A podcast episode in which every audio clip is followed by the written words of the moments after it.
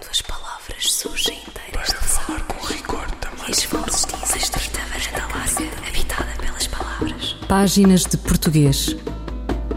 Um programa de José Manuel Matias, realizado pela Universidade Autónoma de Lisboa. Uma estrita varanda larga, habitada pelas palavras. Para falar com rigor da máquina do mundo.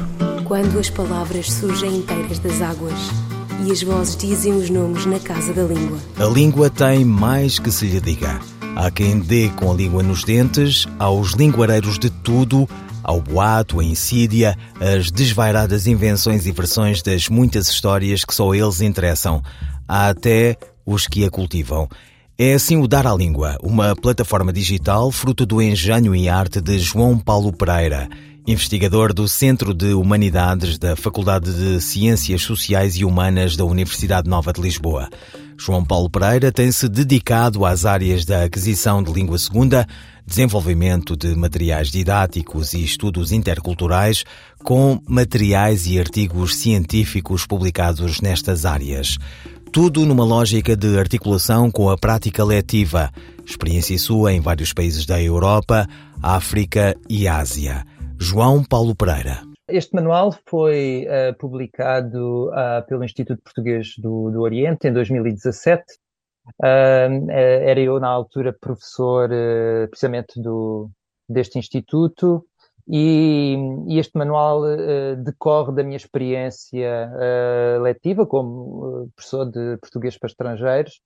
Portanto, estava na altura a lecionar os cursos gerais do, do IPOR, portanto, do Instituto Português do Oriente, de nível C1 e deparava-me, portanto, com essa falta de materiais, portanto, para o nível C1. Uh, eh, havia, aliás, uh, manuais adotados para vários níveis, mas não havia um manual para nível C1. Na altura até era muito escassa uh, a oferta de materiais para, nomeadamente, manuais para o nível C1. E então surgiu esta possibilidade, apresentei esta proposta à direção do IPOR, que aceitou. E então aí eu uh, comecei então a desenvolver esse projeto que demorou cerca de três anos a fazer uh, e procurei uh, fazer um manual que preenchesse essa lacuna que existia e, e por outro lado também que oferecesse aos alunos a possibilidade de se prepararem para os exames CAPLE, que são os exames de certificação internacional português de língua estrangeira, para o nível C1. Então procurei fazer um manual que fosse um 2 em 1, portanto, que fosse um manual, mas também que ao mesmo tempo incorporasse essa dimensão de preparação para o, o exame DAPL, neste caso, que é para o, para o nível C1. E, e portanto, fiz todo um trabalho de uh, investigação uh, sobre uh, o desenvolvimento de materiais didáticos, nomeadamente de manuais, e com base nessa, nessa investigação, uh, então uh, defini os critérios para a elaboração do, do manual. E que critérios foram esses? Esses critérios prendem-se com os fatores facilitadores da aquisição de uma, de uma língua estrangeira e que têm a ver, por exemplo, com o envolvimento afetivo e cognitivo do próprio aprendente em relação em relação aos conteúdos uh, propostos pelo, pelo manual, tem a ver, por exemplo, com a apresentação de propostas para uh, trabalhar a interação oral uh, e que permitisse, portanto, aos alunos interagirem entre si e, e trabalhar aspectos relacionados com, com aquilo que, que, que, acontece quando, quando, quando se comunica, não é? A negociação de sentido, o feedback, por exemplo ou uh, outros critérios uh, que têm a ver com proporcionar uh, ao, ao, aprendente um input variado e que pro ser significativo e que, ao mesmo tempo, surgisse de várias formas, em vários mídia, por exemplo.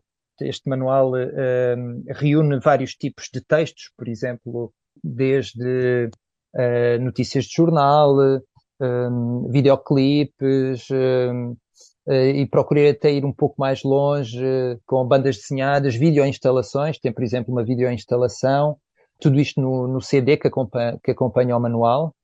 na altura, portanto, ainda, ainda se usava o CD, hoje o CD está um pouco, CD, DVD, neste momento já não, já, já não, já não se utiliza, portanto, a componente áudio e audiovisual já é oferecida, portanto, numa plataforma, portanto, da própria, da própria editora, mas neste caso, em 2017 ainda se utilizava, portanto, o, o DVD e, e, e reuni então aí uma série, eh, eh, eh, esses materiais áudio e audiovisuais que são também eles próprios materiais autênticos, não é? Eu procurei também proporcionar ao aluno contacto com materiais autênticos, ou seja, são materiais que não são propositadamente feitos para o ensino. E isto em relação ao, aos materiais áudio e audiovisual é muito importante porque normalmente os manuais oferecem materiais deste género, mas são forjados. Uh, e eu procurei aí uh, incorporar, pelo contrário, uma série de uh, recursos áudio e audiovisuais que fossem autênticos. Não é fácil, porque requer autorizações por parte dos detentores do, do, dos conteúdos e não, e não é fácil. Mas, mas consegui, o manual tem cerca de eh, no, no, seu CD cerca de 45 faixas e só uma delas é que é de material não autêntico, o resto é tudo material autêntico. João Paulo Pereira, investigador do Centro de Humanidades da Faculdade de Ciências Sociais e Humanas da Universidade Nova de Lisboa. Materiais e matéria de investigação sobre o ensino do português língua segunda.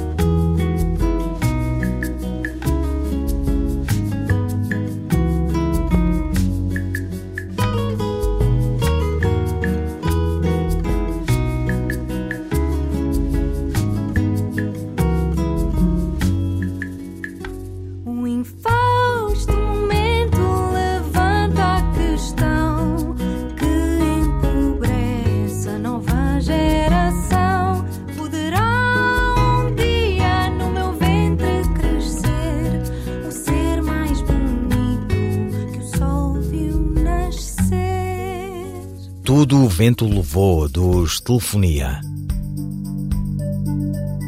Como se designa o sujeito da prosa poética? A resposta da professora Inês Gama. A prosa e o verso são dois princípios de segmentação do discurso. A primeira forma de expressão literária é o discurso metrificado. Só relativamente mais tarde surge a prosa em escritos filosóficos e, muito depois, o romance helenístico.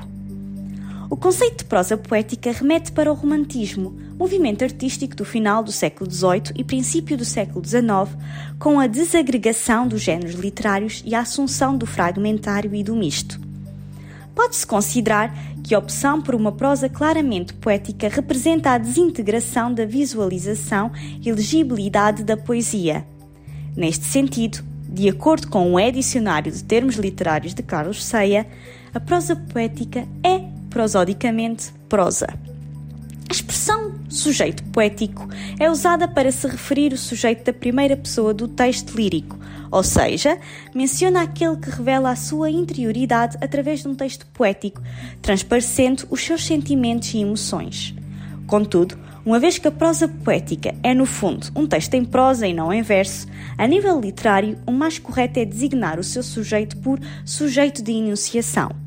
Uma expressão genérica que designa aquele que enuncia um discurso, uma mensagem, um texto literário, quer seja um eu lírico, também designado por sujeito poético, um narrador ou a voz que fala na prosa poética. A resposta da professora Inês Gama, linguista. Quantas palavras?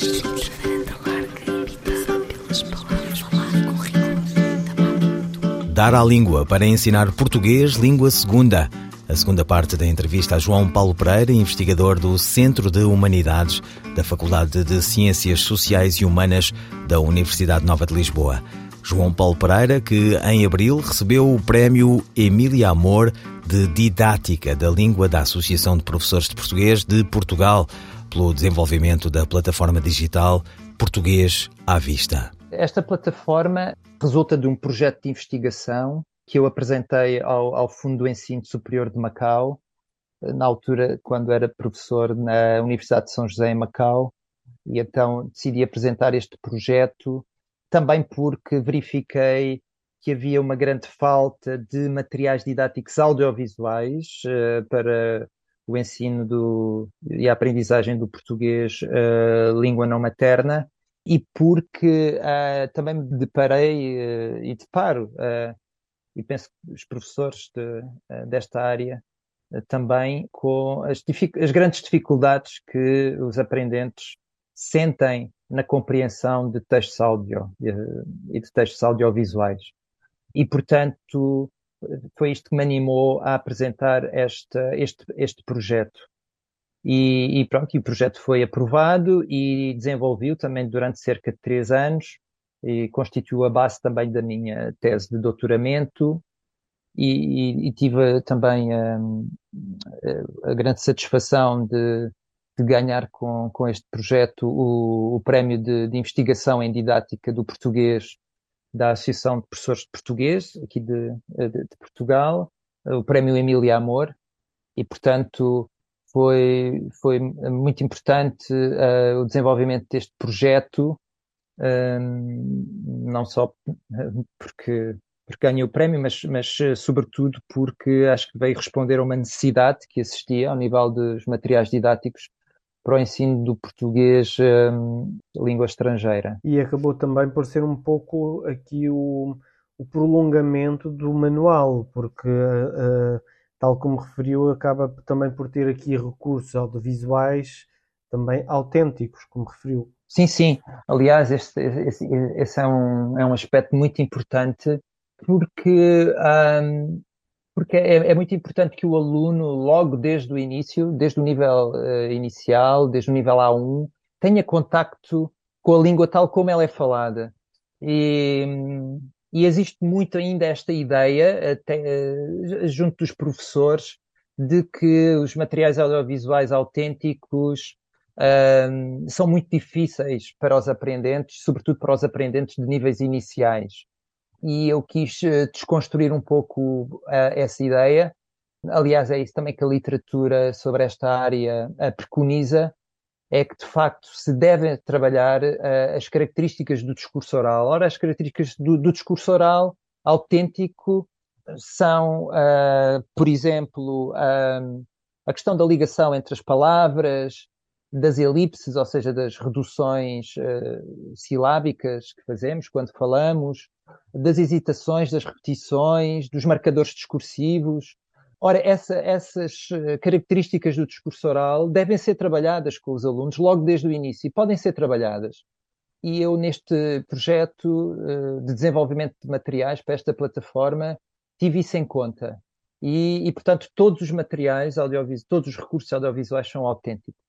Uh, também uh, tenho na, na, plataforma, portanto, são, são 100 vídeos autênticos, desde notícias, reportagens, uh, curtas-metragens, uh, videoclipes, um, campanhas publicitárias, uh, etc.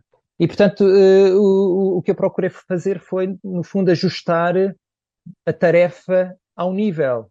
E desde que se ajuste a tarefa ao nível, portanto, é, é possível o aprendente resolver um exercício, mesmo no nível A1.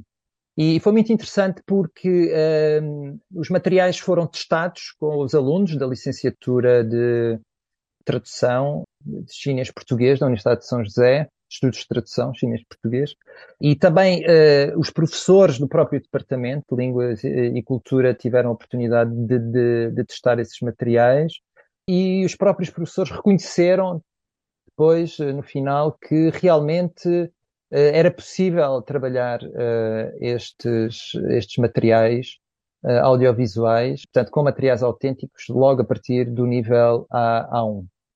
Uh, e depois também gostaria de destacar, ao nível das abordagens didáticas, a utilização de abordagens didáticas que normalmente não se utilizam nos exercícios de compreensão do oral. Como, por exemplo? Normalmente, os exercícios de compreensão do oral focam-se muito na, na, na, quantidade do input que, que o aprendente consegue compreender, não é?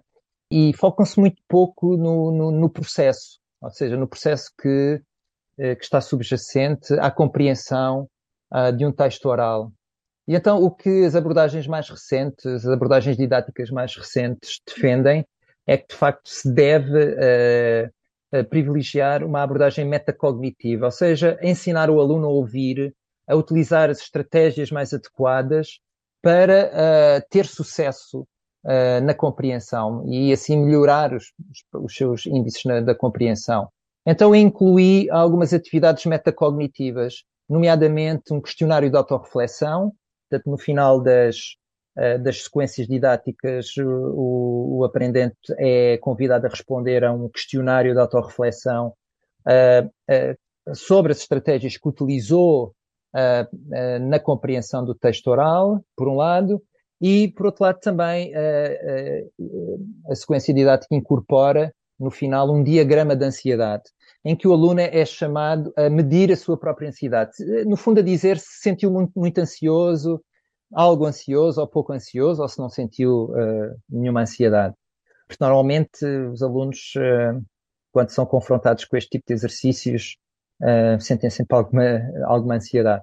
E, portanto, e, e depois também aproveitando as, o avanço da tecnologia, o facto de, de, de estar a trabalhar com ferramentas digitais, foi possível desenvolver com a empresa de software que, que construiu de raiz esta plataforma um algoritmo portanto, um elemento de inteligência artificial que faz o, o tratamento do desempenho do, do aprendente uh, e que tem em conta não só uh, o número de questões corretas e incorretas que o aluno respondeu, mas também tem em conta tanto, tanto, o questionário de autorreflexão como o próprio diagrama de ansiedade. João Paulo Pereira, investigador do Centro de Humanidades da Faculdade de Ciências Sociais e Humanas da Universidade Nova de Lisboa, materiais e matéria de investigação sobre o ensino do português,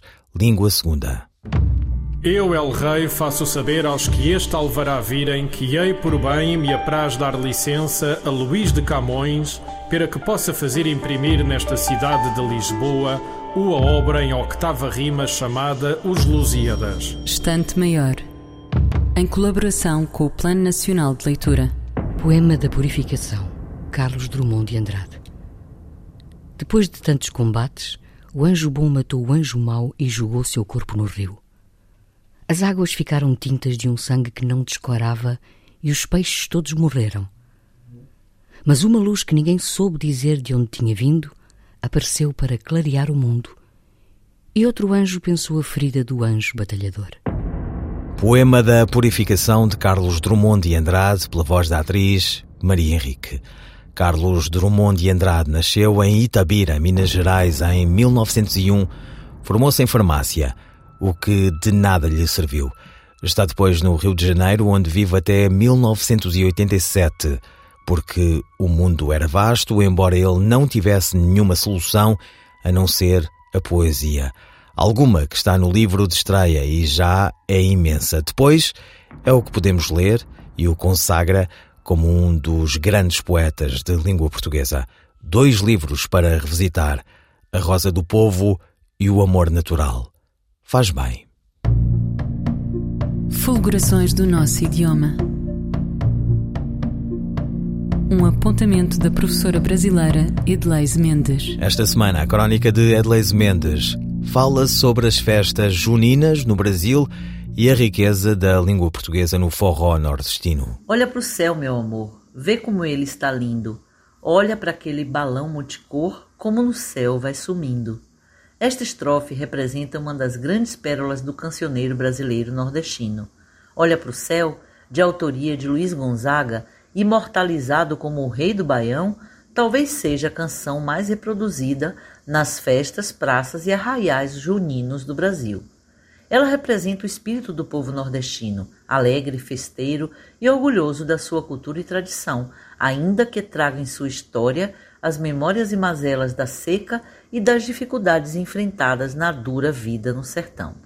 Nas festas juninas, o céu estrelado, colorido por fogos e balões, é a imagem do renascimento desse povo que, ao embalar os seus corpos e cantos ao som do forró, espanta os males e renova as esperanças ao redor da fogueira. O universo das festas juninas é marcado pelas cores vibrantes presentes nas camisas quadriculadas dos homens e nos vestidos floridos e ornados com rendas das mulheres e meninas. Mas as cores e sabores também estão presentes na mesa farta de produtos de época, como o milho, a laranja, o amendoim, o aipim, a batata doce e a tapioca, e de pratos típicos como a canjica, o munguzá e os bolos de milho, aipim e carimã, além dos variados licores de genipapo, cajá, maracujá, jaboticaba, somente para destacar os mais desejados. A festança, como se vê, agrada aos olhos, aos apetites e a todos os sentidos.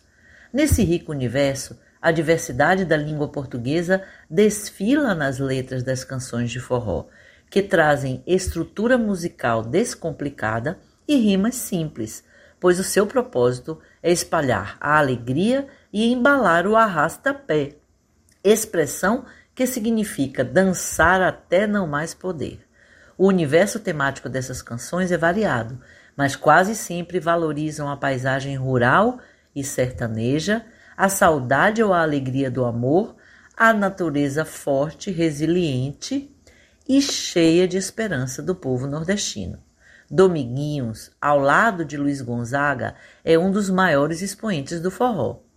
Ele lamenta: Que falta eu sinto de um bem, que falta me faz um xodó, mas como eu não tenho ninguém, eu levo a vida assim, tão só.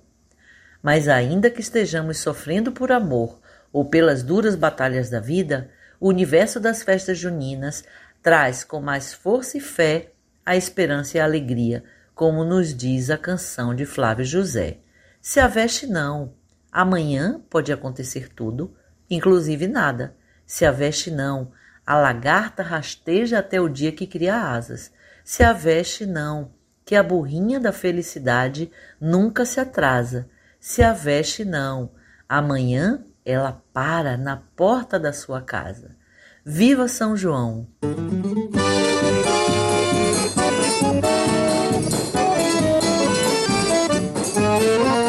Olha pro céu, meu amor, vê como ele está lindo olha pra aquele balão multicolor, como no céu vai sumindo. Olha pro céu, meu amor, vê como ele está lindo.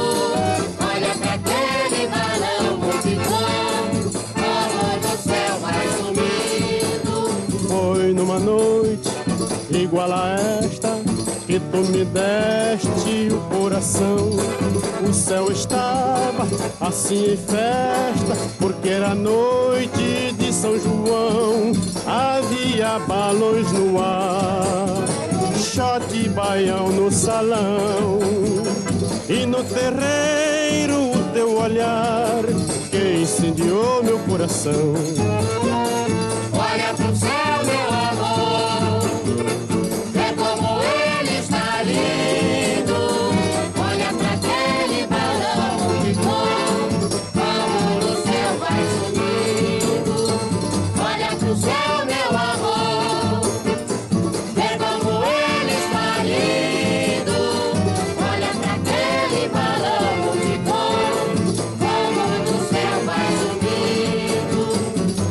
Olha para o céu, de Luís Gonzaga, no final deste Páginas de Português. As despedidas de José Manuel Matias, Luís Carlos Patraquim, Miguel Roque Dias e Miguel Van der Kellen. Quando as palavras surgem inteiras Para falar com rigor também. E as vozes dizem estreita varanda larga, habitada pelas palavras. Páginas de Português. Um programa de José Manuel Matias, realizado pela Universidade Autónoma de Lisboa. Uma estrita varanda larga, habitada pelas palavras. Para falar com rigor da máquina do mundo. Quando as palavras surgem inteiras das águas e as vozes dizem os nomes na casa da língua.